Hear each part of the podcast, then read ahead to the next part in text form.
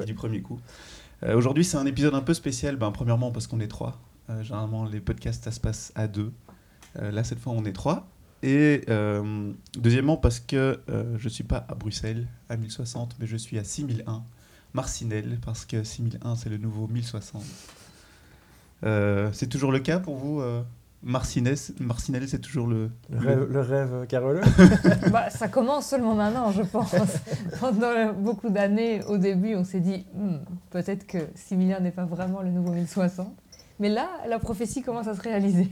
Et en grande partie parce que vous avez un peu euh, apporté votre pierre à l'édifice. Ouais, je, bon, je sais pas, je- ça c'est peut-être un peu présomptueux, mais je pense que. euh, en tout cas, ce qui se passe, c'est qu'on voit que d'autres gens emboîtent le pas, qu'il y a d'autres gens qui sont venus s'installer euh, dans la région et que, bah, la région, elle se, dynamise un peu euh, déjà par des choses euh, qui avaient été lancées aussi par, le, par la politique et tout ça. Mais ce qui est chouette, c'est de, constater en tout cas que d'autres gens se disent que ça peut être un chouette endroit où s'installer ou faire sa vie et où y mener des projets, et pas seulement venir y habiter parce que c'est pas cher euh, et, et continuer à vivre euh, son boulot sur Bruxelles, euh, par exemple, mais vraiment s'implanter là et, et faire des trucs. Quoi. Ça, c'est le, Ouais. c'est le côté. On voit qu'il y a une, une émergence de projets qui, euh, qui s'y passe et ça, c'est cool. Alors pour, pour un petit peu vous replacer, donc euh, euh, Corinne, toi tu, euh, tu fais de la reliure principalement euh, et de la restauration de documents Oui, et aussi, je suis bibliothécaire. et bibliothécaire à Les- Bruxelles. Non, à Ah, non. Bruxelles, à Charleroi À maintenant. Charleroi À Bruxelles pendant des années, mais maintenant à Charleroi, au Vecteur. Ok. Et euh, Nicolas, toi tu es euh, plus dans l'impression et dans euh, et également prof euh, à Saint-Luc. Ouais, donc moi, je- je- j'ai trois, quatre casquettes. Euh, je, suis, euh, bah, je suis graphiste euh, dans le studio qu'on a lancé avec euh, Paul Marie qui s'appelle Pierre Papier Studio, qu'on a lancé là il y a presque un an maintenant. Je suis euh, depuis une dizaine d'années, euh, je, donne deux jours de cours euh, à Bruxelles, à Saint-Luc, des cours de sérigraphie pour des étudiants qui font de la BD, de l'ILU, du graphisme. Ça, c'est un peu mon point d'attache à la capitale. Et puis, on a tout plein de projets plus artistiques autour de l'impression. Un projet autour de la sérigraphie avec Maud d'Allemagne qui s'appelle Les Tontons Racleurs, où on fait des, des expos, on fait des, plein de choses, quoi, qui vont de l'installation au poster. On a fait des bouquins, des moments. Et puis, avec Corinne, on a notre euh, projet de maison d'édition qui s'appelle euh, Acte Nord Édition, qui va bientôt, euh, bah, on va bientôt sortir notre 29e livre. On s'en était pas rendu compte, c'est en faisant le compte là, du dernier, euh, parce qu'on le coédite avec, euh, un, avec un label musical qui s'appelle Tanuki Records, et euh, lui numérote ses sorties, et donc euh, en discutant, on fait tiens, vous, vous numérotez On non, on n'a jamais numéroté. Bah, si tu veux, on, peut- le faire pour le fun. Il dit, bah, moi, chez moi, c'est numéro 29. Puis on a commencé à, à regarder le catalogue en arrière, et on fait, eh mais nous aussi, c'est le numéro 29. Donc on va sortir le 29e livre là pour Papier Carbone. Ok. Ouais. Donc là vous êtes l'épisode 18, si jamais tu veux savoir. Ok, L'épisode 18. Et donc oui, vous avez, euh, vous avez pas mal de projets ensemble et on parlait aussi de, de cette espèce de collectif de 6001 et le nouveau euh, 1060, Is Ouais. the New euh, 1060. Ouais. Vous avez un autre projet important, c'est un projet de vie, parce que vous êtes, euh, vous êtes ensemble. Et c'est un peu, euh, c'est un peu euh, l'histoire romant- enfin, romantique, parce que toi tu es euh, passionné de reliure, toi d'images imprimées, je sais pas comment on pourrait... Ouais, ouais, on peut On dire pourrait, euh, c'est un peu le- le- la crémière qui tombe amoureuse du, du boulanger, ou je sais pas. euh, Et qui lance un magasin de sandwich. voilà. Non, mais alors, ce qui est rigolo, c'est qu'on ne s'est pas du tout rencontrés dans le milieu du livre, par contre. Euh, on on s'est rencontrés à l'époque où on organisait des, des- des concerts via une amie en commun qui avait une, envie d'organiser des concerts et puis qui euh, a monté une petite équipe pour l'aider à organiser euh, l'un ou l'autre festival et, euh, qui nous a proposé d'organiser ça avec elle. Et, et donc finalement, dès le départ, effectivement, on s'est rencontrés dans un contexte d'organisation et de mise en place de projets, mais, mais pas du tout dans le milieu du livre. C'était pas une scène comme dans Ghost où euh, toi tu venais avec tes papiers, euh, tes pages imprimées et Corinne les reliait. euh, Bah non, mais c'est devenu ça assez vite après, parce qu'à l'époque, euh, moi j'étais étudiant euh, encore euh, à l'ERG en dernière année, euh, quand on s'est rencontrés, et Corinne, elle, elle était en train de commencer à faire les cours de relure, donc assez vite, euh, euh, on a commencé à faire des premiers, des premiers bouquins ensemble et à participer à des, à des salons. euh, je pense euh, un des premiers salons auxquels on a participé, c'était en 2007, je crois, à l'ERG. C'était tout à fait en 2007. Ouais. Et, euh, et c'était marrant parce que c'était un truc qu'on découvrait aussi. Nous, on était tout, tout fraîchement sortis des, des études. Euh, moi, j'étais en train de sérigraphier mes bouquins, on fabrique un truc ensemble, Corinne, on réfléchit une relure, un- et puis on les met sur une table. Et en fait, on en avait peut-être fait 10, je sais pas. Et puis, ils sont tous été vendus en quelques... Sur le week-end, je me dis, tiens, c'est marrant, il y a des gens, ça intéresse. Moi, je- on découvrait en fait ce truc-là aussi. du. Euh, Enfin, moi, je viens. euh, allez, on n'est pas dans un pays euh, où la culture du fanzine, elle est peut-être comme aux États-Unis ou quoi, ça existe, mais c'était comme. Moi, j'ai pas été exposé des masses à ça étant ado, par exemple. C'est un truc qu'on a découvert plus pendant les, études et juste après. Et puis il n'y avait pas tous les salons comme il y a maintenant aussi. Mhm. Je veux dire, c'était il y a 10 ans, quoi. il n'y avait pas tout ça. En, en parlant de salon, il y a un, un autre projet dont on va peut-être parler plus en fin de podcast, mais euh, qui, qui arrive là tout doucement, c'est le projet Papier Carbone, Ouais. Euh, le festival de l'image imprimée euh, ici à Charleroi. Yes. Euh, J J moins J moins 6. J- bah là, là, comme On on, est- lundi, on va ah faire oui, comme dans les grandes lundi. émissions. Ouh, bah alors, euh, fouf. J J moins fouf. C'est ça. J moins 4. Ouais, on, en, on en parlera peut-être plus euh, à la fin. Euh, je vais euh, un, un peu m'intéresser à, à- à toi, Corinne, parce que quand on parle de, de reliure, c'est euh, c'est vraiment quelque chose de tellement spécifique et de, de tellement, euh, j'allais dire presque niche. euh, Oui, bah parce que dans la plupart des, des, des têtes, l'image qui vient en premier quand on entend le mot reliure, c'est effectivement le, cuir, euh, le, papier marbré, les titres à l'or et vraiment la, on va dire la manière de les faire à l'ancienne, qui existe toujours d'ailleurs. Mais c'est vrai que moi, c'est quelque chose dont je me suis vraiment très très fort détachée. Parce que c'est ce que j'ai appris, parce que les cours de reliure sont toujours axés dans ce sens-là, autour du livre précieux, la bibliophilie. moi, c'est un univers que j'ai fouillé en fait parce que je ne m'y retrouvais pas du tout là-dedans. Mes premiers clients étaient des clients bibliophiles et je devais vraiment euh, me mordre l'intérieur de la bouche pour Mhm. pas les remettre à leur place tellement ils me rendaient folle. Pour diverses raisons que je vous laisse imaginer. Euh, et petit à petit, je me suis rendu compte qu'il y avait une autre forme de reliure qui pouvait exister et qui était une, forme de reliure plus contemporaine et plus, on va dire, dans ce cas-là, une forme de reliure éditoriale. Donc c'est vrai que moi, je préfère travailler euh, sur des projets avec des graphistes, avec des photographes, avec des artistes contemporains, sur des projets de livres, même si en termes de reliure, effectivement, ma place est peut-être moins artistique et moins créative qu'elle peut l'être quand tu fais vraiment une reliure euh, euh, sur un livre où tu as vraiment une création de décor, comme on appelle dans le, Bah, dans juste- justement, je trouve que, que le fait de travailler plus avec des, des, des petites éditions ou, ou des artistes, je trouve que la reliure prend beaucoup plus de sens là-dedans parce que c'est, Oui, ça devient un objet plus que, qu'un ouvrage. Quoi. Oui, oui, bien sûr, ça je le vois complètement aussi, mais dans le milieu vraiment de la reliure, c'est pas considéré comme tel. Dans le milieu de l'édition et dans le milieu du graphisme et dans le milieu des arts visuels, oui, mais dans le milieu de la reliure, pas. Et donc je sais que par rapport à certains euh, collègues, on va dire relieurs, il y en a certains qui comprennent pas mon choix parce qu'ils disent oui, mais ta place n'est pas valorisée comme elle devrait l'être en tant que relieur. C'est plutôt ça en fait. Mais moi, je préfère complètement ce travail-là et, et de concevoir un livre dès le départ même parce qu'en général, quand on travaille avec un artiste, dans ces cas-là, c'est déjà au moment de la, de la réalisation même des fichiers, avant même que le livre soit imprimé. Mhm. Traditionnellement, en reliure, tu reçois un livre déjà existant et tu construis. Même déjà édité, quoi. Oui, oui, c'est ça. Un un truc, vieux- en euh, général, c'est des vieux livres en plus. Ouais. Et tu construis tu, une- un décor de reliure autour. Quoi. Que là, Il y dans a ce- une mosaïque de cuir, il y a tout un truc. Je pense que c'est pas forcément toujours clair quand on connaît pas le truc, mais c'est vraiment un espèce de puzzle avec des pièces de cuir pour faire un truc euh, joli qui est un peu ton, ta peinture de, re- de relieur, quoi. Et donc, c'est vrai que ça, moi, c'est quelque chose qui m'intéresse pas du tout. quoi. Parce que quand je regardais, euh, donc tu as, tu as un site, euh, ton site euh, corineclaris.be. Point BE, en toute simplicité. Euh, voilà. Et là-dedans, tu listes un petit peu. euh, je découvrais aussi, tu listais un petit peu toutes les techniques, enfin toutes les sortes de reliures différentes. Oui, parce que moi, justement, c'est vraiment la technique qui m'intéresse. Et surtout la technique liée à la couture. Parce que c'est vrai que j'ai petit à petit, on va dire, simplifié les techniques déjà existantes pour garder vraiment juste l'essence même de la technique, souvent axée autour de la couture. Parce que j'aime que la couture soit visible et qu'elle soit assumée. Alors que traditionnellement, de nouveau, la couture, elle est cachée dans une couverture rigide, recouverte de cuir, etc. Et on la voit plus. Ou de colle, quoi. Oui, voilà, c'est ça, avec une- effectivement une grosse dose de colle qui vient tout cacher. Et ici, moi, mon intérêt, c'est justement de, de la montrer le plus possible pour montrer la structure de- du livre en tant que tel. Quoi.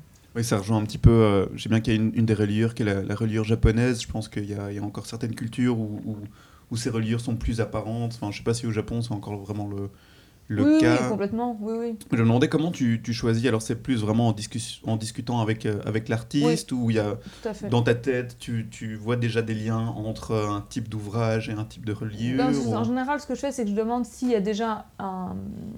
qui me parle un peu de son projet, s'il le fichier, s'il a commencé déjà à travailler sur les fichiers, qu'il m'envoie déjà pour que je puisse voir euh, dans, quelle, dans quelle direction lui il va avec ses images ou avec ses dessins. Et en lui disant, bah, regarde dans les photos déjà existantes sur le site si tu vois quelque chose qui te, qui te parle. Moi, de mon côté, je réfléchis et puis on se voit et on confronte. Et la, la, la plupart des cas, on, on va très vite à un accord en disant, bon, ben, c'est c'est vers cette technique-là qu'on va, qu'on va se diriger parce que c'est ce qui est le plus cohérent par rapport au contenu. Que j'aime beaucoup aussi d'arriver à trouver, même si c'est subtil, une cohérence entre la manière dont on construit le livre et ce que le livre veut dire. Quoi. Mhm. Parfois, c'est vraiment ultra subtil, hein, mais c'est juste parfois des, des petits ajustements sur la manière dont on fait la couture, où, où on adapte un petit peu les, la manière normalement traditionnelle de le faire. On prend un petit peu des écarts pour dire Ah, mais si on, si on faisait ce petit détail-là en plus ou ce petit détail-là en moins, on collerait plus avec le, le sujet. Quoi. Ouais, donc justement, dans, dans cette maison d'édition, maintenant que vous avez démarré à, à vous deux, euh, Acte Nord, j'imagine que maintenant vous voyez vraiment l'ouvrage dans sa globalité, autant dans la reliure pour toi que dans la technique d'impression euh, Ouais. euh, Ouais.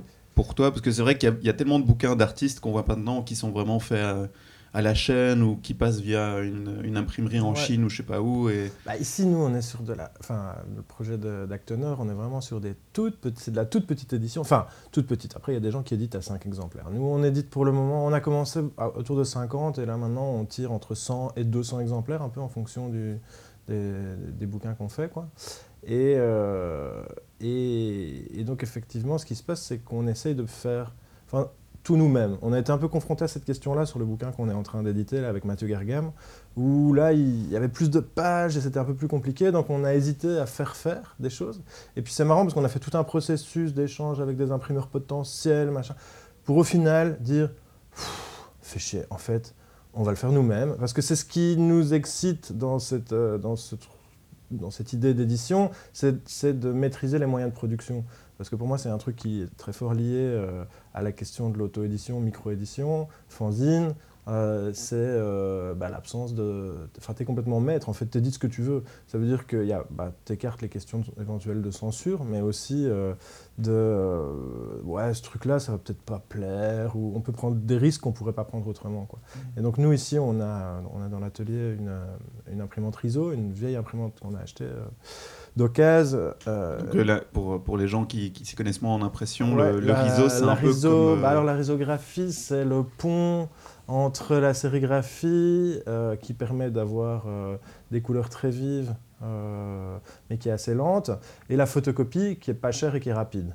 Donc, on- pour expliquer simplement, ça va être, on va imprimer des fichiers, enfin, on va imprimer une image d'une seule couleur à la fois. Et donc, si on veut plusieurs couleurs dans le livre, on va passer successivement plusieurs fois dans la machine et on va changer le dispositif qui permet de. Enfin, l'élément coloré, on va dire. Et donc, si tu veux imprimer un truc avec du rouge et du bleu, bah, tu vas d'abord imprimer tout ton rouge, laisser sécher un petit peu, et puis tu vas repasser les feuilles dans la machine, tu vas changer ce qu'on appelle le tambour, qui, qui est la partie euh, imprimante et colorée, euh, pour mettre la partie bleue, et tu vas repasser toutes tes. C'est c'est une technique d'impression qui revient un petit peu à la mode, j'ai l'impression, le, Ouais. la riso, parce que c'est c'est un, un peu une technique, une technique qui, qui a une contrainte artistique. Et, euh, Je crois que là, enfin, je pense qu'il y a- il y, a plusieurs, euh, il y a plusieurs choses autour de, de ce phénomène riso.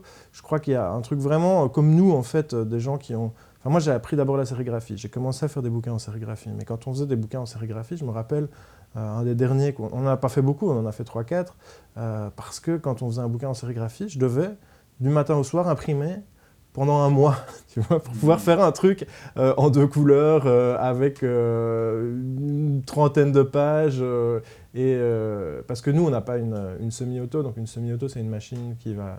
où déjà une partie euh, du travail va être fait par la machine et tu ne dois pas le tirer complètement à la main. Donc, nous, en sérigraphie, on tirait vraiment à la main. Quoi. Euh, et donc, c'était un boulot, euh, un boulot de dingue qui a fait que. bah, quand on était étudiant ou juste après les études, on avait le temps de s'en occuper et de le faire. Et puis petit à petit, avec le, avec le boulot, on ne savait plus le faire. Donc on a arrêté de faire des bouquins pendant tout un moment à cause de ça. Or, le format bouquin est. Enfin, autant j'aime les posters et les images isolées, autant on a vraiment tous les deux un truc avec le bouquin, parce que pour moi, le bouquin, c'est un support dans lequel tu peux développer une idée de manière un peu plus longue. Même si on ne fait pas forcément toujours. Enfin, nos bouquins ne sont pas très narratifs, mais tu as l'idée d'une série d'images et ou de textes et comment ils vivent ensemble et comment ça évolue dans le. C'est une autre forme de contrainte pour. Enfin, moi, je trouve ça force à, pousser ton concept artistique un peu plus loin que juste un dessin euh, qui serait isolé. Donc, ça, ça, ça, amène la suite. Et donc, la nous, on, on avait envie de pouvoir avoir ça pour de ne bah, pas devoir dépendre d'imprimeur quand on voulait imprimer des choses un peu en volume, avoir accès à la couleur, euh, parce que c'est quand même ça qui est chouette. Euh, et il y a ce côté un peu euh, comme avec la sérigraphie. Donc, si, tu vois une impression quadrichromie, donc comme ce qu'on fait en offset la plupart du temps, ou la photocopieuse couleur, y a plein, les, couleurs sont pas si vives, il y a plein de couleurs auxquelles tu n'as pas accès. Quoi. La RISO, tu, on travaille en ton direct, donc c'est-à-dire qu'on euh, a, nous, une cartouche, enfin un tambour qui imprime en rose fluo, par exemple. Mm. Euh, et ça, c'est assez chouette. Et donc je pense que ces aspects-là, d'autres gens euh, se sont retrouvés là-dedans, en fait, parce qu'il y a eu une possibilité d'acheter ces machines d'occasion. La nôtre, on l'a vraiment pas cher, c'est une vieille, hein, c'est un truc, elle date de 92 ou 94, je sais plus. avec ces, difficultés à des moments qui fait qu'elle n'est pas toujours. Euh, enfin, tout n'est pas hyper calé, tout n'est pas hyper précis. C'est que des machines d'occasion ou ils sont encore en train bah non, de. Non, non, ils en font, ils en font, mais quand on achète une neuve, euh, j'ai demandé un prix il n'y a pas longtemps par curiosité, et une neuve de tambour, c'est dans les 10 000 euros, tu vois. Donc, euh, on est déjà dans des investissements. Oui, mais que la nôtre, on, l'a eu pour une, une, bouchée de pain parce qu'elle elle, dormait dans un. dans une maison de jeunes, dans la cave d'une maison de jeunes. Ah, quoi? Comment vous avez appris qu'on avait ça hein Et euh, bah, oui, ok, oui, d'accord. On ne sait pas si elle marche. Hein. Et nous, on ne savait pas si elle marchait quand on l'a acheté. Je reviens un petit peu, tu parlais de, l'amour du, euh, du, livre, des bouquins. Euh, toi, Corinne, tu, bosses, tu as bossé à la bibliothèque de Bruxelles Oui, alors en fait, moi, mon parcours, est, il est venu progressivement au livre. En fait. Donc, je me suis d'abord intéressée au livre de la manière la plus basique qui soit, à savoir, j'ai fait une formation bibliothécaire. Parce que pour moi, le livre, c'était cette manière-là. Enfin, j'ai basique. Parce que mmh c'est dans ma tête parce que c'est vrai que je, m'intéresse aussi très fort au côté justement de la gratuité liée aux bibliothèques par rapport à tout le côté marchand que tu as dans une librairie. Donc c'est vrai que cet aspect-là m'intéressait beaucoup. Et directement, c'est des études assez courtes, trois ans, et directement à la sortie des études, j'ai trouvé un job euh, temps plein, durée indéterminée, c'est genre le job, le job de rêve, dans une, une structure qui s'appelle Archives et Musée de la littérature. Un nom très long assez évocateur, parce que c'était un centre d'archives sur la littérature belge, avec des documents incroyables, des, vieux manuscrits, enfin des manuscrits pas vieux, parce que la Belgique n'est pas si vieille que ça en, tant que telle, mais euh, euh, des manuscrits, des correspondances, et aussi beaucoup de livres, et qui est un centre d'archives qui est situé dans la Bibliothèque royale. Donc c'est vrai que par facilité, souvent je disais j'étais bibliothécaire à la Bibliothèque royale parce que c'était plus facile, mais en soi c'est une ASBL, après c'est un peu compliqué, mais peu importe. Mmh. Mais c'est vrai que d'être dans la Bibliothèque royale, j'étais aussi confrontée au quotidien à l'entièreté de, cette richesse de collection. Et c'est par ce biais-là que j'ai découvert et que je me suis sensibilisée au livre aussi en tant qu'objet. Et donc pas juste par rapport au contenu, mais aussi par rapport à la forme. Et que j'ai voulu pousser ça, plus loin et que j'ai fait à ce moment-là la formation en reliure, en, en cours du soir. Et euh, et donc cette formation bah, était un peu, euh, un peu longue. Et c'est quand j'ai fini la formation, donc ça a pris en tout, parce que j'ai fait deux formations différentes. J'ai fait une formation aux arts et métiers et à l'Académie de Saint-Gilles. Donc tout dans tout, ça m'a mis six ans de formation. Donc pendant ces temps-là, je bossais à temps plein. Et puis quand j'ai fini mes six ans de formation, je me suis dit, bon, bah là maintenant je me lance et je me suis mis à temps partiel. Et en prenant un statut d'indépendant complémentaire pouvoir faire moitié-moitié. Mmh. Et, euh, et à peu près à ce moment-là, ça s'est aussi mis en place que dans un autre service de la Bibliothèque royale, euh, ce qui s'appelle la section des manuscrits, qui lui est plutôt axée, cette section-là est plutôt axée manuscrits médiévaux. Ils cherchaient euh, euh, à renforcer leur équipe de, restauration de documents. Et comme j'étais dans, présente physiquement dans le bâtiment et qu'on se connaissait parce que tu as toujours des interactions entre les différents services, on m'a proposé d'intégrer l'équipe, mais en freelance dans ce cas. Et donc je me suis lancée là-dedans, ça s'est mis en place petit à petit. C'est de la restauration principalement de reliure alors ou c'est Là, c'est euh, vraiment de papier. Mhm. Donc là, euh, parce que bon, après, petit à petit, l'équipe a grandi et donc chacun s'est un peu spécialisé dans, dans, certains types de documents, parce que je fais toujours partie de, de cette équipe-là, même si à côté de ça, je ne travaille plus au, fameux archives et musées de la littérature, ça c'est terminé. Mais par contre, je suis toujours dans l'équipe de, de, restauration de la Bibliothèque royale. Et moi, les documents sur lesquels je travaille plus spécialisés, ce sont plutôt des documents euh, fin du Moyen Âge, même début Renaissance, qui sont déjà en papier. Je ne travaille pas sur les parchemins, ça j'ai des collègues plus spécialisés là-dedans. Et donc moi c'est beaucoup, euh, aussi un certain type de documents, c'est beaucoup des registres, euh, des registres de paroisse ou, des, ou aussi beaucoup de, registres de, de, même des, presque des livres de notes de l'époque, des carnets de notes de l'époque en fait. Euh, des, il y en a beaucoup, c'est des essais de blason ou des, des, des, enfin, des, des essais livres de cours aussi, ouais, des livres de cours, des livres de recettes. Ouais, donc il y a vraiment beaucoup de, de, de c'est beaucoup des trucs de notes quoi. Ouais. Et ce qui fait que ça me convient très très bien et donc euh, c'est ça qui est chouette. Comme l'équipe est assez grande, la personne qui gère l'équipe peut aussi sortir des documents et les donner au, selon les affinités de, chacun, dans, enfin de chacune parce qu'on est un grand groupe de nanas. Euh, chacune euh, selon euh, ses affinités. Et c'est vrai que moi, c'est beaucoup des, des, notes, etc. Et, mhm. et ça, c'est plus une partie qui est réservée pour les, les musées ou c'est aussi disponible au public, ce genre de, documents Ah non, c'est disponible au public. Bah, simplement, il faut, faut, justifier la demande parce que comme c'est des documents uniques et précieux, ils sont pas, on ne les sort pas aussi facilement que les, les bouquins édités et imprimés. Mais n'importe qui qui va à la bibliothèque et qui, dit, qui explique pourquoi il voudrait consulter tel ou tel document, parce que ça peut être aussi simplement pour un projet artistique. Il n'y a pas mmh. besoin non plus d'être absolument euh, chercheur universitaire euh, pour consulter ces documents-là. Euh. Donc si jamais on veut consulter une, une recette de cuisine du Moyen Âge, le pot-au-feu de... Ah, la recette du bon jambon. Elle est, tu l'avais pas mise sur ton Instagram, ça Si, si, effectivement.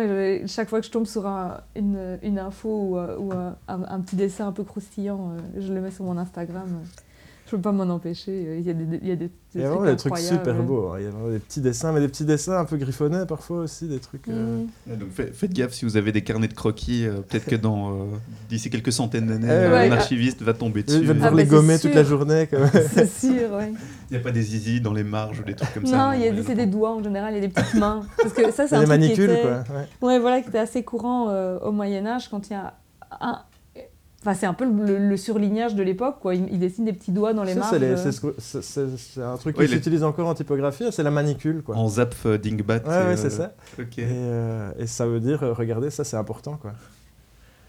Mais comme c'est un dessin d'une main, c'est trop... Euh, enfin, c'est vraiment trop marrant à voir, ces petites mains comme ça. Tu sais, hey, regardez, par là, c'est trop cool. Ne manquez pas ça.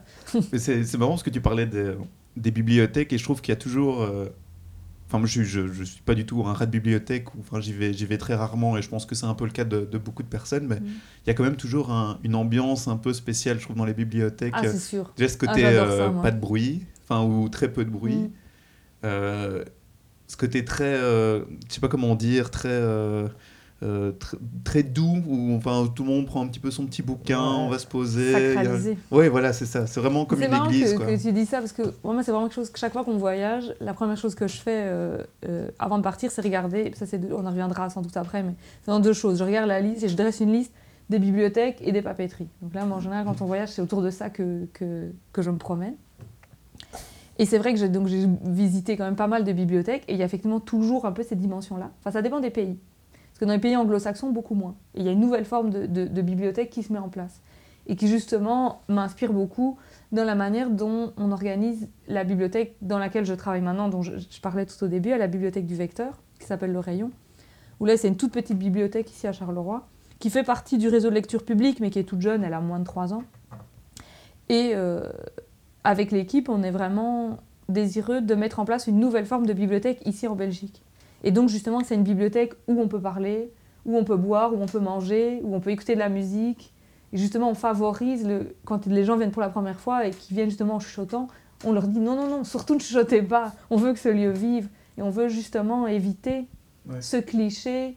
Qui fait peur à plein de gens, qui fait que les bibliothèques se vident, euh, mais alors que dans d'autres pays, ça se remplit. Quoi. Ah, rappelle-toi, c'est à Montréal, là, c'est dingue. Quoi. Oui, Il y a une énorme bibliothèque à Montréal et les gens, ils vont là, pas forcément toujours pour lire des livres. Il y a des ados qui vont là pour se retrouver, euh, comme on se retrouverait au parc en été, ils se retrouvent à la bibliothèque en hiver.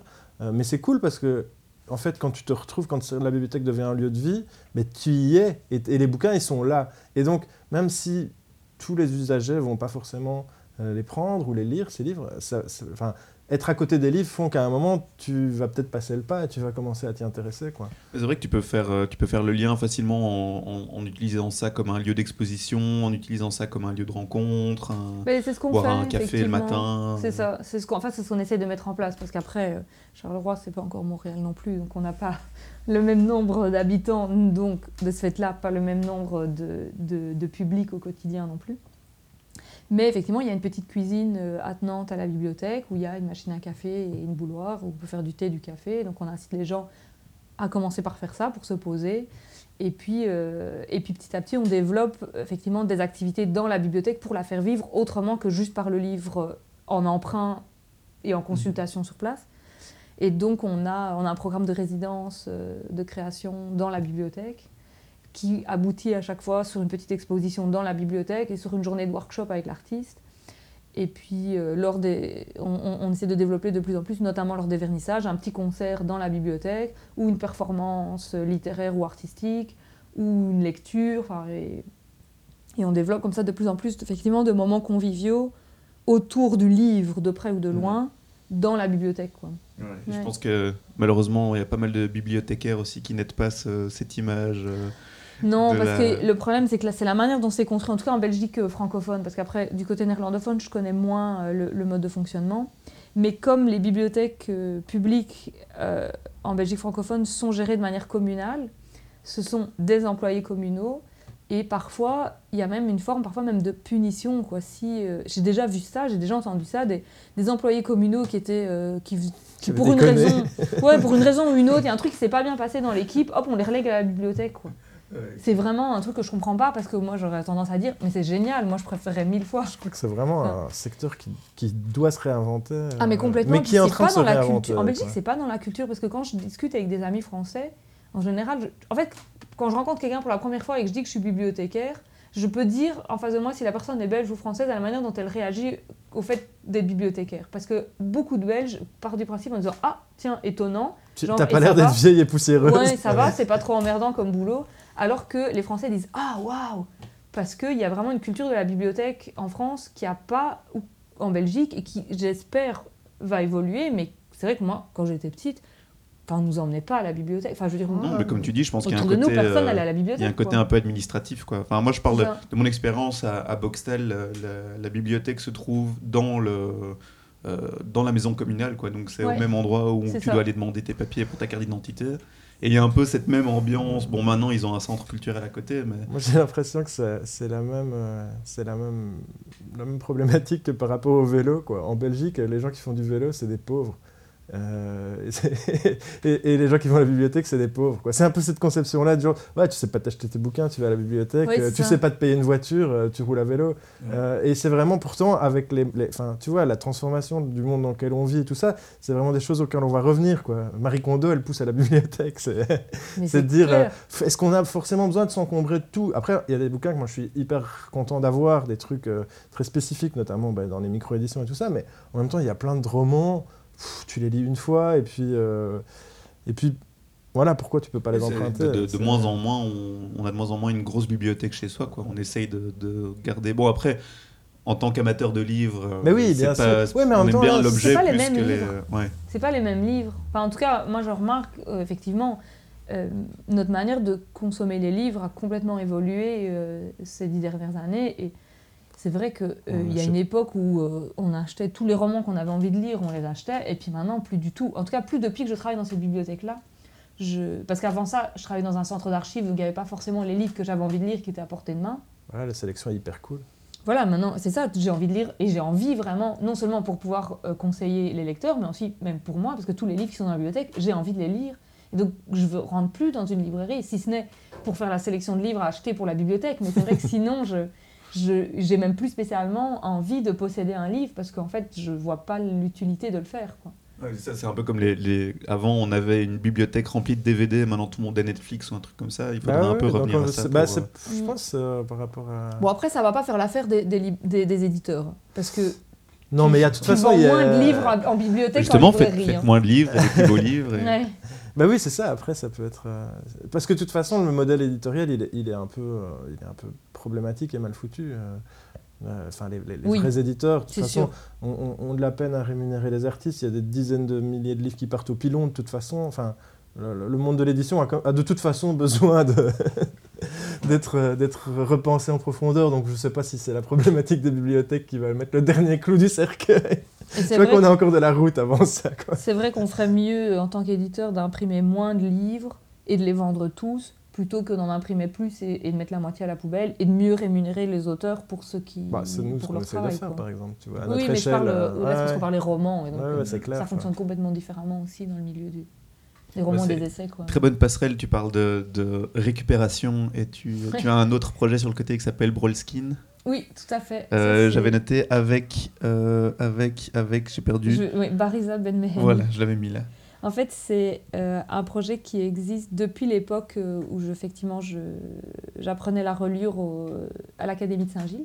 Parce que Bariza, en fait, je l'ai rencontrée à l'Académie. Et elle, elle est un peu plus âgée que moi, elle, elle faisait déjà de la reliure depuis plusieurs années. Et, euh, et elle faisait déjà des carnets. Et puis, quand moi j'ai commencé les cours, bah, tu as, toujours les exercices que tu fais un peu obligatoires, et puis après tu, fais tes projets perso. Et donc, je faisais plutôt des carnets.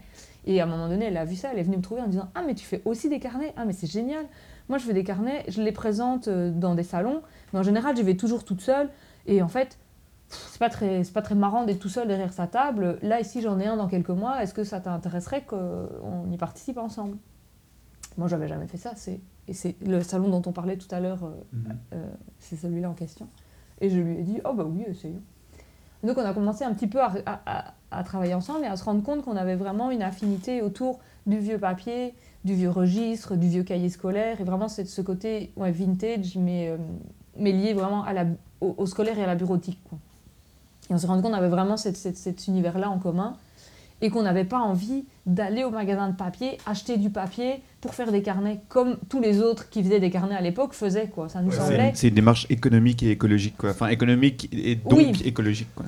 Oui, mais c'était pas une Bah, question de sous, c'était aussi vraiment une question de, de, de la facture du papier. C'est qu'on aimait aussi la patine d'un papier qui a déjà vécu et qui. Qui a patienté dans un tiroir euh, Ouais, pendant des années à ouais, pas savoir ça, pourquoi il était là. jauni par le temps, quoi, tu vois. euh. Oui, et puis il y a des motifs, il y a des trucs incroyables. hein, c'est des- Ouais, parce que donc le, le projet Brolskin, c'est euh, c'est des, des carnets faits à base de papier de récup. Voilà, c'est c'est ça, c'est ce que, c'est ce que j'allais expliquer. Euh, euh, donc on avait cette passion pour le vieux papier, le vieux registre, le vieux cahier scolaire, mais en voulant lui donner aussi une touche un peu plus contemporaine et surtout colorée, parce qu'on a aussi tous les deux une grande passion pour les couleurs vives et, euh, et intenses.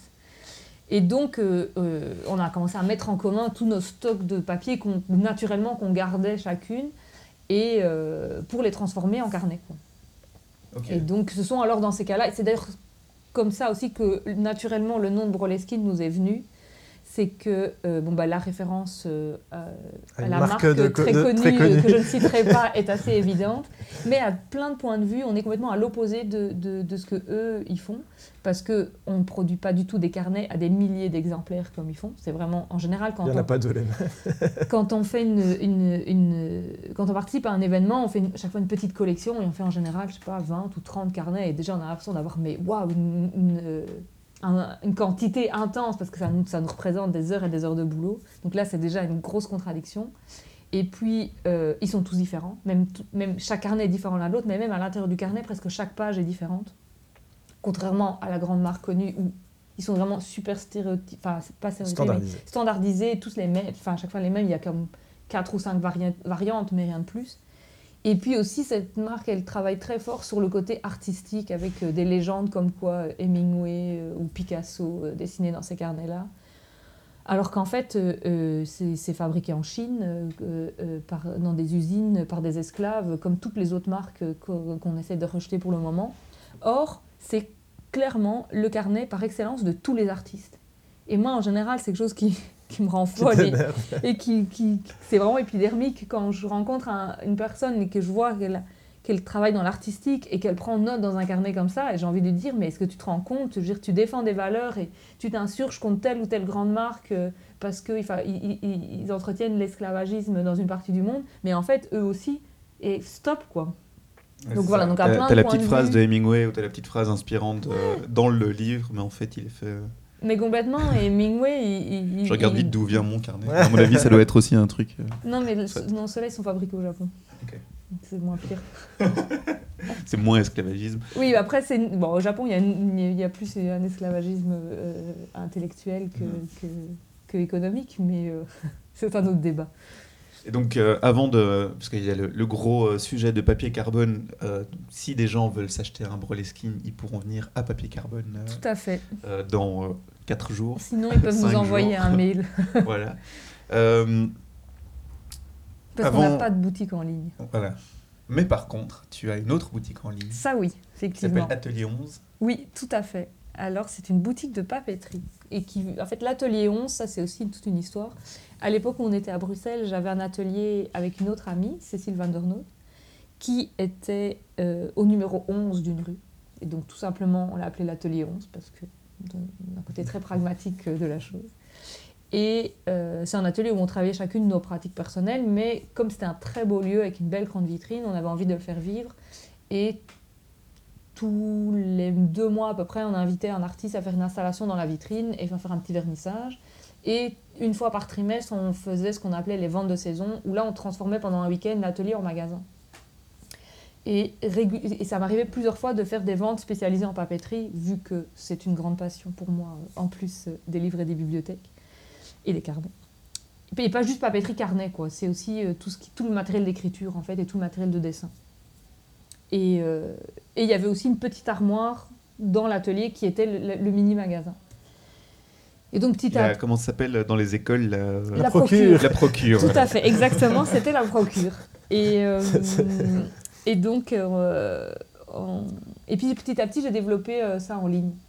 en ligne, mais après, je suis quand même sur une plateforme, sur la plateforme Etsy parce que c'est vrai que c'est quand même assez pratique de pouvoir euh, euh, bénéficier aussi d'une, de tout un réseau et de, tout un, de, toute, une, toute une infrastructure.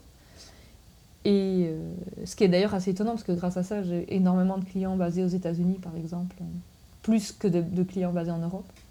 Parce que, en tout cas, mes clients, on va dire mes clients réguliers belges, eux me suivent lors d'événements. Parce que depuis que je suis plus à Bruxelles, donc j'ai effectivement plus cet atelier en question, et alors, je présente ma papeterie lors d'événements, justement dans des salons du livre ou des marchés de créateurs, qui en général rassemblent un public sensibilisé aussi par, la question de la création, même si le public n'est pas forcément toujours artiste euh, professionnel, ben, ça, ça, reste des personnes qui sont sensibilisées par la question, qui aussi écrivent, qui aussi dessinent, et qui sont aussi très intéressées par euh, euh, pouvoir acquérir du matériel un peu spécifique, parce qu'évidemment, l'idée, c'est pas avoir la même sélection que que, chez Club, justement. J'allais dire que dans les grandes surfaces que je ne citerai pas. on parle d'un autre club. Un voilà. club, de ping-pong. c'est mieux qu'au club de ping-pong. Parce qu'effectivement, j'essaye de trouver un peu des, des, des, produits un peu plus particuliers et dans le plus possible aussi qui sont fabriqués soit en Europe, soit au Japon, soit en Corée, qui sont des pays qui essayent en tout cas le plus possible de respecter les droits des, des, des travailleurs et qui en plus ont des usines pour la plupart qui, ont de, qui travaillent encore la bonne qualité, qui mm. réfléchissent en tout cas à produire un, objet de qualité. Euh, il y a des trucs allemands qui sont vraiment super bien. Quoi. Ah ben ça c'est sûr, il y a certains tailles-crayons qui, sont les mêmes depuis 40 ou 60 ans et qui sont en laiton. C'est des tailles-crayons, sont... on te vend des lames de remplacement. quoi. Mm. C'est parce que tu jettes pas ton taille-crayon quand la lame est usée. Ou les vieux tailles-crayons de table quoi, qui sont euh, avec la manivelle que tu avais fixé à ton bureau. ça bougeait pas, quoi. Ah bah, voilà. Et donc c'est vrai que moi je passe beaucoup de temps et beaucoup de plaisir d'ailleurs à chercher des, des, du matériel qui est déjà qui est pratique, qui fonctionne bien, qui, est, de bonne qualité et qui en plus est, beau. Parce que c'est vrai que tu as plein de... As une nouvelle mouvance de papeterie maintenant avec des trucs un peu criards et puis un motif tribal qui apparaît sur le bic et tu te dis mais qu'est-ce que ça fait là? C'est vraiment horrible. C'est assez marrant de voir Corinne qui discute avec les représentants des marques et qui les engueule non mais c'est quoi ce truc là Parce que votre truc il est super pratique mais vous avez été foutre des, des, images dégueulasses dessus, je sais pas, lève moi ça. Ah ouais, les, six morts. ben voilà, tu vois, moi j'ai mon petit carnet noir de chez mon, petit, euh, mon petit bic de je ne sais pas quelle marque. Euh, Horizon Auto, O-H-T-O voilà, tu parlais un peu de, de, cet atelier à Bruxelles. Je voulais un petit peu en profiter de parler avec vous de, ce départ de, de, Bruxelles pour arriver à, à Marcinelle. Euh, C'était c'était plus dans l'envie de, de changer de, de Bruxelles ou il y avait vraiment quelque chose ici qui, qui vous a attiré Bon, c'est- multiple, hein, c'est un truc. Bon, c'est une histoire qu'on a beaucoup racontée parce que c'est vraiment une question qu'on nous a posée plein de fois. euh, parce qu'on a un peu, Pourquoi Charleroi on a peut-être, c'est on a ça. peut-être un peu marketé notre déménagement plus que d'autres potes. Euh, L'histoire, elle est assez simple. C'est, euh, on était arrivé à un âge où euh, bon, il y avait plusieurs facteurs. On voulait s'acheter quelque part pour habiter, ça c'était un truc.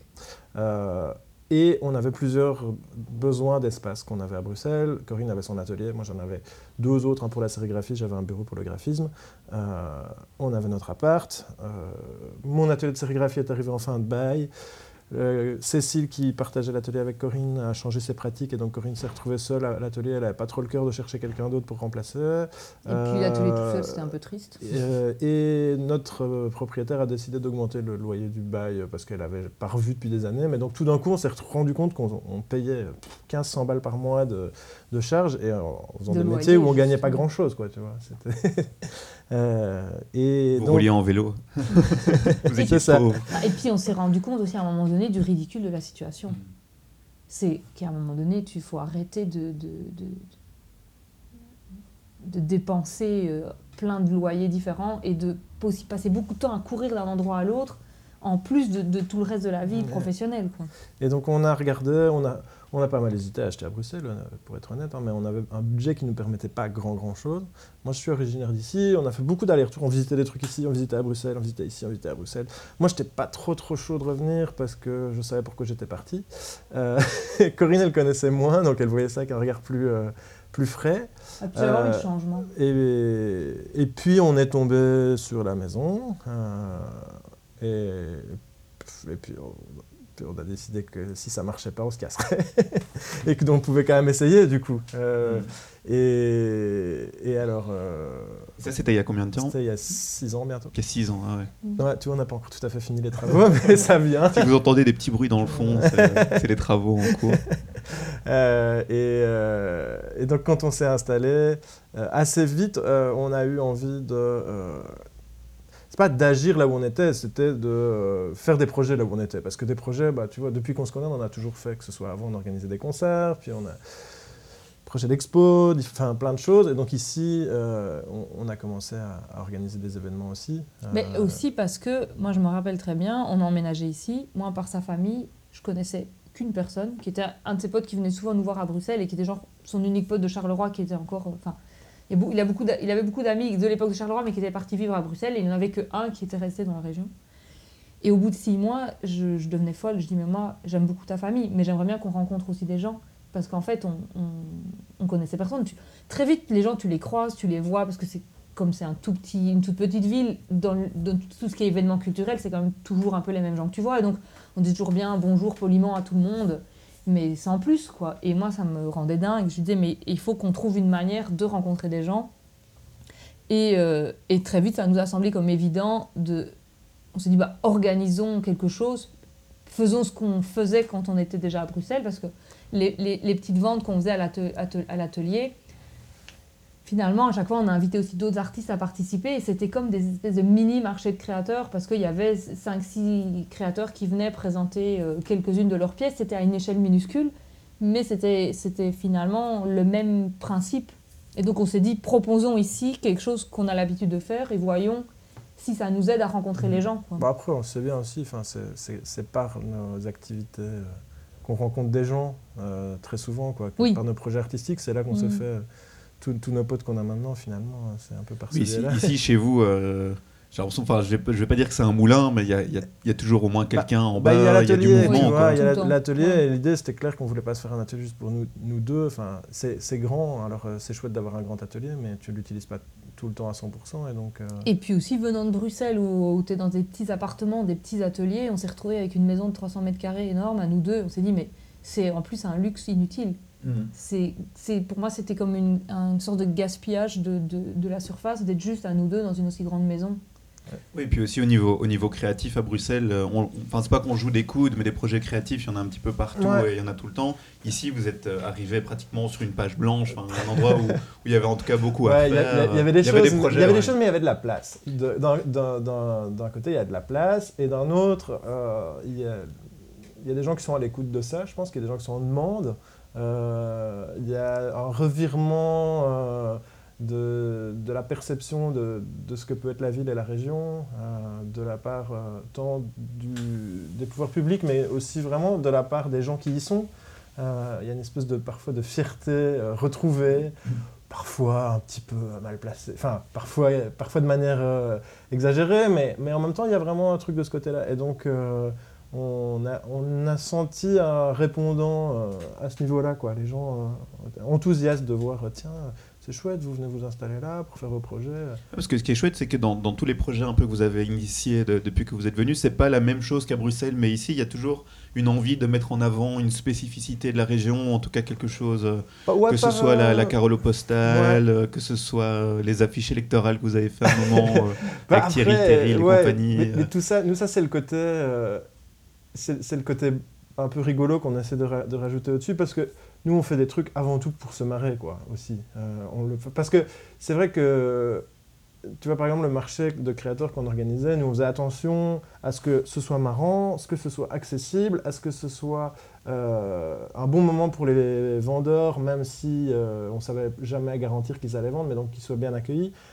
Et donc nous il y a toujours cette espèce de quand on organise quelque chose c'est comment le rendre un peu euh, différent et chouette. Parce qu'on on avait remarqué aussi, dans des événements dans lesquels on était à Bruxelles, qu'il y a eu un petit peu d'événements autour de la création. Et puis très vite, c'est devenu une espèce de niche de business. Il y a des gens qui se sont engouffrés là-dedans et qui faisaient on va trouver l'endroit le plus grand possible, on va mettre le plus grand nombre d'artistes et on demandait 100 balles à chacun. Et comme ça, et en fait, euh, nous, on l'a toujours fait euh, à l'inverse, de manière hyper artisanale, de manière, euh, si possible, gratuite ou presque pour les, participants. Donc le but, c'est juste d'arriver à couvrir euh, les frais euh, et toujours de rendre ça le plus...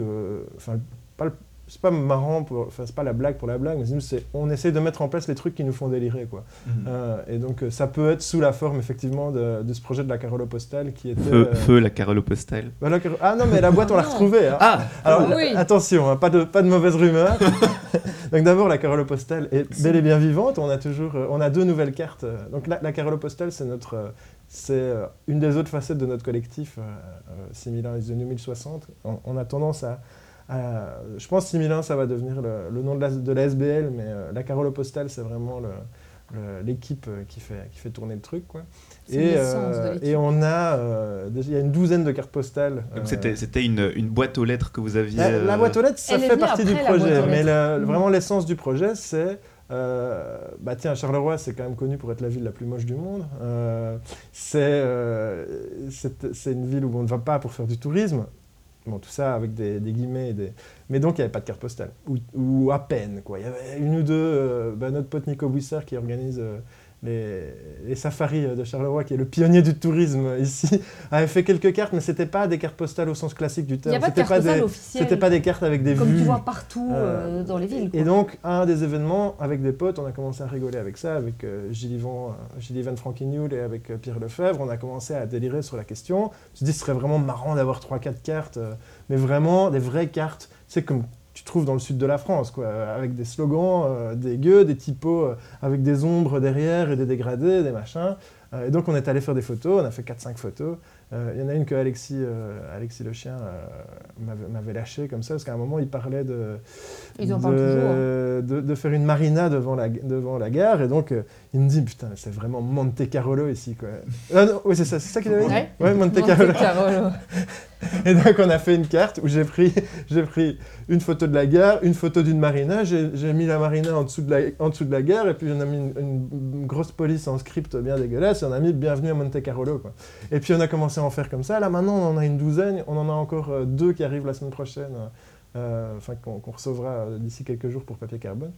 Et, et donc c'est devenu ça le truc. Et donc on se dit, ouais mais les cartes postales, qu'est-ce qu'on en fait? On va pas juste les... Il faut qu'on ait un bureau de poste. Du coup, on a fabriqué un bureau de poste euh, éphémère qu'on emmène dans les événements où on se met euh, avec, euh, avec l'équipe, on, se met en postier et puis les gens peuvent venir remplir leurs cartes. De là a découlé, on a un atelier qu'on fait dans un qui s'appelle le tuning postal où on prend des, vieilles cartes de brocante de partout et avec du matos pour les transformer en cartes de Charleroi. Et du coup, les gens peuvent revenir mettre des stickers, euh, tu peux mettre des voitures tunées. Il y a des marqueurs et tout, et donc les gens peuvent les transformer en faire, en faire leur carte de Charleroi. Et puis, le délire a continué. En fait, ici, euh, à Charleroi, il y a un sentier de grande randonnée qui a été euh, installé autour des terris, parce qu'on commence à valoriser un peu le patrimoine industriel. Et une fois par an, une balade est organisée euh, là-dessus. Euh, donc, c'est un peu une, sous forme de procession, parce qu'il y a presque 400 personnes qui font la balade. Et l'Eden, qui coordonne le projet, donc le centre culturel ici à Charleroi, nous a proposé d'intervenir. Et nous, on a dit, OK, génial, nous, ce qu'on va faire, c'est qu'on va mettre une boîte aux lettres sur le point le plus haut, ou un des points le plus haut, euh, et les gens pourront aller poster leurs cartes de tout en haut. Et donc, on a, on a customisé une boîte aux lettres qu'on a peinte en, violet métallisé, et, on est allé la planter en haut du terri. Et puis cette pauvre boîte aux lettres, euh, quelques mois après, on ne sait pas trop ce qui lui est arrivé, mais elle a disparu. Et puis, il y a deux, trois semaines, on a reçu un, un message de Micheline euh, et Francis, qui sont le, le couple qui, euh, qui est à l'initiative de cette balade sur les terris, et qui nous a dit « Mais on l'a retrouvée En fait, Elle est, elle, elle est 30 arraché. mètres plus bas !» Quelqu'un l'avait arraché et l'avait jeté dans, dans le. Ouais, on sait ça pas drôle de la faire rouler du terri, euh, ah, Parce que tu vois, la terre du terri était pas, elle est toujours un peu friable, et donc malgré le, le béton, il y avait moyen de la faire bouger. quoi. Et donc on est allé la rescuer l'autre jour euh, avec Paul. euh, Donc elle est de retour. Elle est dans l'atelier là en bas, elle a, elle a un petit peu pris sur, le, sur la gueule, mais, euh, mais elle a une bonne touche, euh, ça va. Et donc, Donc, elle euh, sera là ce week-end. elle sera là ce week-end. Ok, bah justement, parlons de, du projet tant attendu de Papier Carbone, le festival de l'image imprimée ici à Charleroi. Ouais. Troisième édition. voilà, troisième édition. Alors, euh, Encore plus grand. Ouais. Ah, tu parlais de trouver un grand endroit et il faut plein d'artistes. On, Ouais. est à- on est à combien d'artistes là pour l'instant Euh, je pense que sur le salon, parce que euh, c'est peut-être ça qui est important. Enfin, donc, en tout cas, pour répondre à ta question, une, une bonne soixantaine d'artistes. Mais euh, peut-être je reprends un tout petit peu. Donc en fait, découlant de ces marchés de créateurs, nous on a eu envie de se spécifier plus vers, enfin, d'être plus précis vers, ce- vers ce qui nous intéresse vraiment, qui est autour du livre euh, et de l'image imprimée, quoi. Et donc, euh, c'est Pierre-Olivier Rollin, le directeur du BPS 22, qui est le musée d'art contemporain ici à Charleroi, qui nous a contactés il y a des années en disant Oh, mais le MUDAM, ils font un marché de créateurs. Euh, donc, MUDAM, c'est le musée d'art à, à Luxembourg. Euh, Il y a plein de musées qui font des choses là. Vous auriez pas envie qu'on collabore, qu'on fasse quelque chose Puis on lui a dit ah, pff, Marché de créateurs, je sais pas trop, on a déjà fait pas mal, on a peut-être un peu envie de changer. Nous, on verrait bien un truc autour du livre. T'es chaud Ouais, ok. Et donc, ça s'est lancé. Ça, c'était 2016, première édition. D'autant plus que je fais une petite parenthèse, on avait remarqué qu'on a fait 5 éditions du marché de créateurs, 6, et on où on mêlait toutes disciplines, et on s'est rendu compte qu'en fait, paradoxalement, par rapport à d'autres marchés de créateurs ailleurs en Belgique, c'était peut-être les, les artistes qui présentaient du- des livres et des posters qui vendaient le mieux. Alors que d'habitude, dans les marchés de créateurs, c'est toujours les créateurs de bijoux ou de doudous euh, qui, euh, qui Ou cartonnent de Boudou Boudou.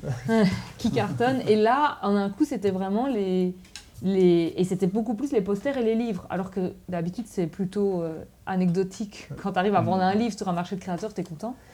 Et donc, on s'est dit, bah, en fait, il y a vraiment un public à Charleroi qui est intéressé par la question de l'image imprimée. C'est comme ça qu'on en est arrivé à, à lui faire cette proposition-là. Et puis du coup, on a fait ça la première année, assez petit au musée, enfin assez petit, une trentaine euh, d'exposants, collaboration avec le vecteur directement pour une partie soirée. Et puis l'année passée, un petit peu plus grand, enfin non, l'année passée, beaucoup plus grand, donc plus, d'artistes au niveau du salon euh, et une plus grosse programmation au niveau du vecteur aussi.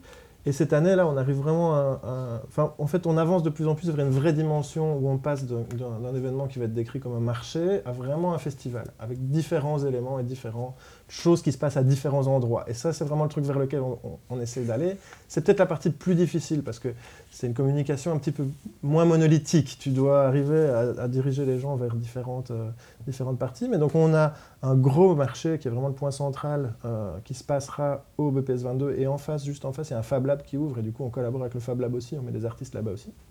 Ça, c'est le samedi 16 et dimanche di- euh, 17. Euh, et donc là, il y a des artistes qui viennent d'un peu partout euh, en Europe. On a des gens qui viennent d'Italie, des gens qui viennent d'Angleterre, des gens qui viennent Beaucoup De Berlin. de Berlin, ouais. Tout à fait, qui sont Euh, en résidence depuis là, pour quatre le moment, semaines déjà. Vecteur. Des, des Français de Berlin. Des Français Ouais. de Berlin, mais bon, ça fait quand même, je pense qu'ils ont mérité leur titre de berlinois, ça, Ça fait, fait plus de 10 10 ans qu'ils y habitent, les pauvres. Il parle allemand en plus. Euh, et donc ça, c'est donc, partie euh, salon. Et cette partie salon, en plus de ça, cette année, on a voulu la faire un peu particulière. Donc, on a proposé à tous les artistes qui voulaient de faire des petits ateliers, des petites démos. Et donc, ça va être vraiment pas trop euh, salon classique, mais il va y avoir plein d'endroits où on va pouvoir s'essayer à des choses, que ce soit de la gravure, que ce soit euh, du dessin en papier carbone, que ce soit euh, De de, la stencileuse. sérigraphie, de la stencil. Enfin, il y a vraiment plein, plein, plein, plein de trucs.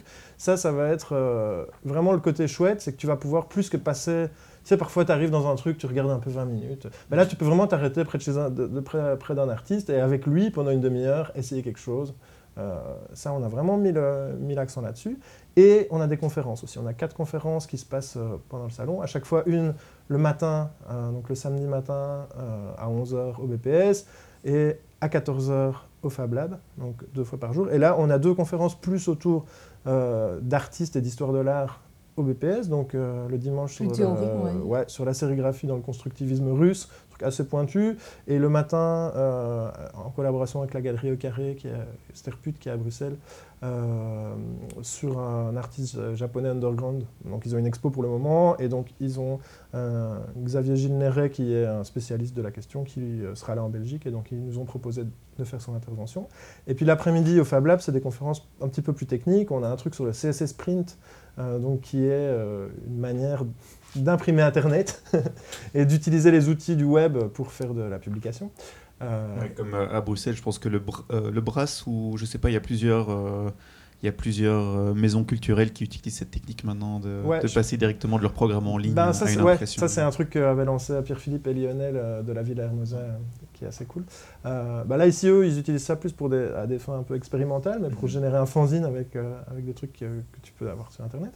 Et le dimanche, là, c'est Mechanica qui vient présenter son projet de matériel open source. Donc, c'est des designers qui inventent des outils pour des métiers spécifiques et des disciplines spécifiques. Et donc là, ils ont inventé une presse de sérigraphie. À la fois, tu peux télécharger les plans gratuitement sur leur site, ou bien tu peux leur acheter un kit pour le faire. Et donc ils viennent présenter toute la démarche autour de ça, euh, qui est assez cool. Donc ça, c'est pour ce qui se passe en haut. Euh, et puis on a, euh, donc quand je dis en haut, c'est parce que c'est ville haute, et que je me montre avec mes mains, mais on ne le voit pas, parce qu'en fait je pars. Oui, parce que pour ceux qui ne connaissent pas Charleroi, il y a vraiment ce qu'on appelle la ville basse et la ville haute. Parce que vraiment, bah, Charleroi est Ouais. sur une petite colline. Et alors, Et... en ville basse, alors, on a euh, ce qui se passe au Vecteur. Et donc là, le Vecteur, qui est un- une plateforme culturelle euh, ou, qui est orientée vers euh, les arts un peu émergents underground, on leur a proposé de, de pousser le partenariat un peu plus loin. Et donc cette année, il y a trois expos là-bas. Il y a une expo bah, justement de Palfroy, qui est ce collectif qui vient de Berlin, qui, qui va être vraiment cool, je pense, qui se passe dans la galerie du Vecteur, qui s'appelle le V2. Donc ça, à partir du vendredi soir, on, on inaugure les expos. Il y a Django Jim, qui est un illustrateur euh, qui vient d'Anvers, qui est vraiment super marrant, euh, avec lequel on collabore depuis longtemps. Et on rêvait de lui faire faire quelque chose à Charleroi. Et donc là, on a trouvé l'opportunité. Donc il arrive euh, aujourd'hui, là, ce lundi, au Vecteur pour... Une mini-résidence. une mini-résidence, et il va produire quelque chose. Il m'a parlé de d'Alien. je l'ai eu l'autre jour. Il dit Ah, un truc un peu fou avec des aliens, mais lui c'est hyper coloré, c'est assez marrant. Et alors dans la bibliothèque, le rayon, il y, a, il y a une expo qui est déjà en cours, mais du coup qui sera accessible aussi, qui est une expo de Hélène Drenou qui fait de la sérigraphie. Euh, donc ça, ce sera visible tout le week-end aussi, inauguré le vendredi. Et le vendredi, on a aussi prévu de faire une soirée euh, autour des films de certains de ces artistes. Parce que dans les artistes qu'on présente, euh, il y en a plusieurs qui se sont essayés à la question de l'animation, qui est encore le degré au-delà de l'image imprimée, parce que ça amène toute une autre sorte de complication. Et donc là, il y a notamment ben, Palfroy, qui font, euh, Damien de Palfroy, il fait des films euh, expérimentaux, euh, Tout en dessin. tout en dessin. Il m'a expliqué qu'il bossait avec des- un scanner à la valeuse. Du coup, il dessine plein de trucs, puis il les fout dans la valeuse. Et euh, ça lui fait plein de, plein de frames. Et puis, il utilise ça pour faire son montage après. Et lui, il est aussi euh, assez euh, intéressé par la musique. Donc, je ne sais pas s'il produit la musique sur certains de ses, de ses- de ses- certains de ses films, et puis d'autres, personnes. Mais donc là, il va y avoir des petits films expérimentaux. Euh, il y aura... Je suis en train de me- essayer de me rappeler le programme, mais je l'ai assez clairement dans ma tête. Un film de Sophie Lécuyer. Ah ouais, Sophie Lécuyer qui euh, fait de la gravure et qui est basée à Nancy et qui a fait un film au banc titre vraiment à l'ancienne avec qui anime ses gravures hyper poétiques, ça va être très cool. Elle fait de la gravure et c'est vraiment un, un dessin animé vraiment à l'ancienne, image par image. Je pense qu'elle coupe dans ses gravures aussi, qu'elle anime des petits morceaux. là. Oui, mais donc image par image. Mais image vraiment, ouais. Et c'est des euh, gravures, c'est c'est gravure sur métal, quoi. Donc c'est vraiment en plus la, la technique de gravure là, qui prend le plus Non, de mais temps, c'est très très beau, ça, ça a l'air vraiment. euh, C'est très fin. Enfin, de ce qu'on en a vu, euh, ça a Mm. l'air vraiment cool. Et alors, bah, il y a Django Jim qui, lui, a, euh, fait- il a une série qui a été achetée par VTM qui s'appelle Elvis et Benny. Et c'est vraiment des cartoons, mais pff, un peu à l'ancienne. euh, mais avec des, des personnages qui changent de forme, des têtes qui explosent, euh, des trucs hyper colorés. euh, et c'est des épisodes assez courts. Donc là, on va alterner des épisodes euh, avec, euh, avec des, des petits films expérimentaux de Damien. Et puis on termine avec Mathieu Gargam, euh, qui est l'artiste dont on édite le livre dont je parlais tout à l'heure. euh, et qui, euh, donc lui, bosse sur les, des diapositives qu'il a achetées dans les marchés opus. Il en achète plein, plein, plein, plein, plein. Puis il les trie. Et là, ici, il a un tri pour le moment, une section, c'est Stones and Roses. Donc, c'est des, des ruines et des fleurs. Euh, et donc, on publie un bouquin où il y a une centaine de ces images-là. Là, euh, le week-end qui vient de se passer, il est allé coller en, en rue euh, des photos taille euh, A0 A0, euh, de ses dia, des repros qu'il a fait. Donc, il y a, un- il y a- ça, il y a une douzaine de collages qu'on peut trouver dans la ville, donc il faut aller les chercher aussi. Et le vendredi soir, il fait un, il passe un film sur lequel, euh, donc en fait, c'est un espèce de fondu enchaîné interminable. Donc ça, ça s'arrête jamais sur les images. Et c'est des images ultra saturées. euh, et donc tu as un truc un peu psyché où, euh, où tu ton œil arrive jamais à se fixer sur les, sur les images. Et c'est toutes ces images trouvées qui sont là. Et là-dessus, il y a Emeric de Tapol, qui est un musicien basé à Bruxelles, qui fait de la musique électronique expérimentale, qui va faire un, un live. Et donc ça, ça va être la- le dernier, enfin le, un peu le point d'orgue de la, de la série de- d'animation euh, du vendredi. Puis après, on a un petit, euh, un petit DJ set euh, qui suit, Avec drache musicale. avec Drache Musical pour le vendredi. Et puis le samedi, ben, rebelote, on redescend au vecteur après le marché. Donc le marché se termine à 6h. on arrive au vecteur et là, on a une lecture de texte euh, par Ben euh, Benjamin Criticos, qui est un ami euh, et artiste qui est basé à Glasgow et qui sera sur le salon, mais qui du coup lui fait des lectures dans le rayon. Et La puis, bibliothèque. euh, ouais, la bibliothèque. Et puis après ça, euh, on a Akadeka, qui est, euh, qui est un groupe anglais aussi, qui, fait un, qui fera un concert. Assez, il- on est assez content, c'est Rémi au Vecteur qui a réussi à les avoir. C'est un groupe qui sont en train de monter pas mal, qui font un truc avec deux batteries, des synthés, bien, bien, bien, bien la grosse fête. Et puis, et puis de nouveau, soirée, euh, Vecteur. Pour, Et puis euh, après, vous dormez pendant deux semaines. bah non, parce qu'après, il y a le dimanche, donc on se relève le dimanche, et on remonte au musée et au Fab Lab, et rebelote.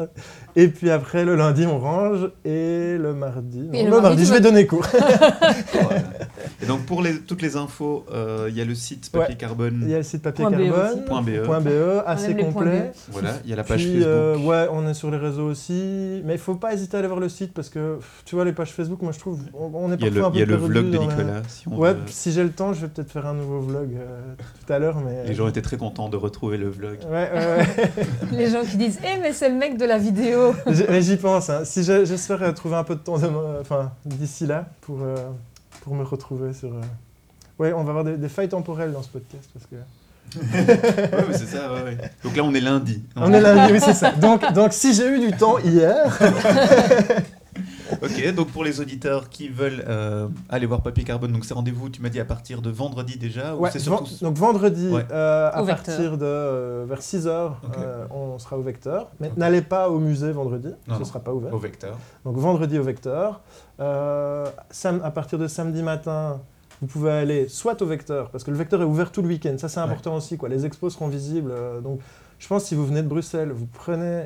Ou d'ailleurs en Wallonie. Ou d'ailleurs, mais vous arrivez En, Bel- en avec le train. Of Van Vlaanderen. Van Ja. Vlaanderen, hè. je, je komt op de trein, je gaat naar de Vecteur om de expositie te zien, et hop, Voilà. et hop On tu monte. montes, tu montes. Tout est accessible à pied. Ouais, c'est pas, la ville n'est pas si grande. hein. Et euh, ce qui est cool aussi, c'est qu'on a électrique. eu un partenariat avec, euh, avec la ville et ils nous ont donné accès à une partie des, des grands panneaux d'affichage. Et donc là-dedans, on a mis des, des affiches géantes avec des visuels des artistes. Et donc on a six visuels différents euh, qui sont à travers la ville et qu'il y a moyen de choper. Ça, c'est aussi euh, un peu un petit bonus. Et en plus, euh, comme les collages de Mathieu Gargam seront en ville, ils seront a priori sur le tronçon entre le vecteur et le BPS 22 pour aussi favoriser le- les visiteurs à se promener de l'un à l'autre. Et à ouvrir les yeux. Voilà. Donc il faut le faire à pied. Et, euh, et puis après, voilà, c'est ça. Tu montes, tu passes ta journée tranquillou entre le BPS 22 et le. Et, et le On boit un petit verre parce qu'il y aura sûrement un Et bar. le Fab Lab, il y aura. Ah, le il y aura- café de la Poste. Il y aura, Le ouais, café il y de la aura Poste. le café de la Poste, bien entendu, de la Carole Postal qui ouvre un bar pirate dans le hall de, de l'Université du Travail, là où se trouve le Fab Lab. Avec du café tiède et de la mauvaise bière. Ah non, c'est l'inverse. De la bière tiède et du mauvais café. Bon, de la bière tiède, c'est très bien. Euh, et puis une fois que. Euh, ah ouais, vous pouvez même manger un bout parce qu'on aura, on prévu de, de food truck là sur, le, sur l'esplanade. Et puis une fois que le samedi là ça se termine, on redescend, on va au vecteur, on fait la grosse stuff. Et puis, euh, et puis on dort à Charleroi parce que tant qu'on y est. Oui, parce que maintenant il y a une auberge de Il y a jeunesse, une à auberge de Charleroi. jeunesse à Grande Charleroi. nouveauté depuis 2019. Et comme ça on peut revenir le dimanche voir les conférences qu'on n'a pas vues quoi. Et on a un week-end de rêve euh, et on vit le rêve Carolo. euh. Et on fait un city trip à Charleroi. C'est ouais. possible maintenant. J'espère que là, je pense que là, vous avez très bien euh, Vendu la chose. vendu la chose. Donc rendez-vous à tout le monde à partir de vendredi soir ici à Charleroi, ou en tout cas ce week-end pour euh, Papier Carbone. Corinne, merci beaucoup. Avec plaisir, merci à toi. À Merci fond. beaucoup. Bah, merci à toi. Et on se cool. retrouve euh, ce week-end. Yes. Vous allez courir dans tous les sens, mais, mais on En vous tout cas, on souhaite. sera euh, reconnaissable. Toute l'équipe, on a nos pulls rouges de la Carlo Postale. Ok, donc, n'hésitez ne pas à venez nous pas avec un pull rouge si vous, venez, si vous voulez qu'on vous foute la paix. ok, bah bonne chance et, euh, Bah, merci. et je vais vous laisser Merci aller travailler, continuer tout ça. Super. Merci. Bonne journée.